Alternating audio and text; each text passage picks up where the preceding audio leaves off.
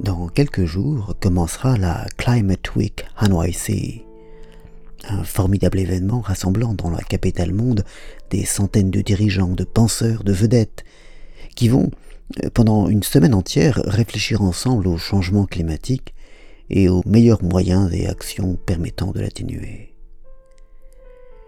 Il est évidemment très probable que, cette fois-ci, comme l'année dernière, comme l'année d'avant encore et comme toutes les années depuis la création de l'événement, il y a maintenant 15 ans, rien de substantiel n'en sorte. Mais pas moins, après tout, que d'arroser de peinture les œuvres de Van Gogh, de voir s'effondrer les montagnes et disparaître les glaciers, de pleurer les morts des inondations géantes ou de regretter les forêts qui, partout sur la planète, partent en fumée. Quoi qu'il se passe, quoi qu'on fasse, rien finalement ne change. Avant-hier, en fin de journée, rentrant du bureau, je traversais Paris.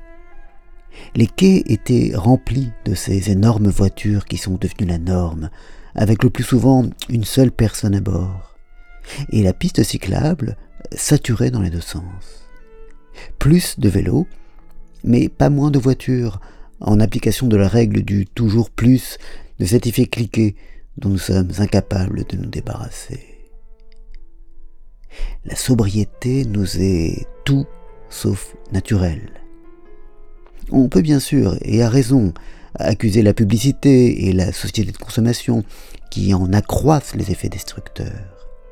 Mais notre propension à en vouloir toujours plus a des racines profondément ancrées dans notre humanité.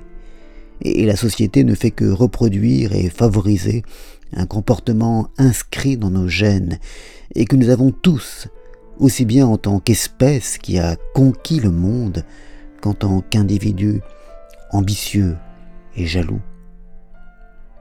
Depuis toujours et sous différents noms, les civilisations savent la force et le pouvoir de l'avidité, de l'envie et même de la gourmandise, le rôle moteur qu'elles jouent dans nos vies. Depuis toujours, elles les dénoncent comme des errements ou des péchés, alors que la sobriété est, est érigée en modèle et idéal à suivre.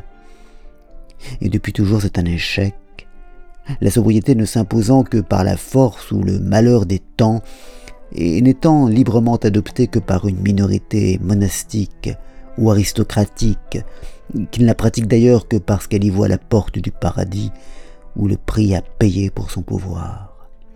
Pas de sobriété volontaire sans contrepartie symbolique. Entre la sobriété imposée de la pensée collapsologique et celle qui ne pourrait prospérer que sous le contrôle de gourous ou de grands inquisiteurs polissant la pensée et les désirs, il faut inventer le chemin vers une frugalité non seulement heureuse, mais joyeuse. Une frugalité énergique, positive, individuelle, libre et solaire. C'est le chemin que trouvent les amoureux, celui qui nous revient en randonnant sur les sentiers et les montagnes, et qu'on rencontre encore quand on lève les yeux pour se plonger dans la beauté du ciel. C'est ce chemin dont il faut apprendre à ne pas se lasser.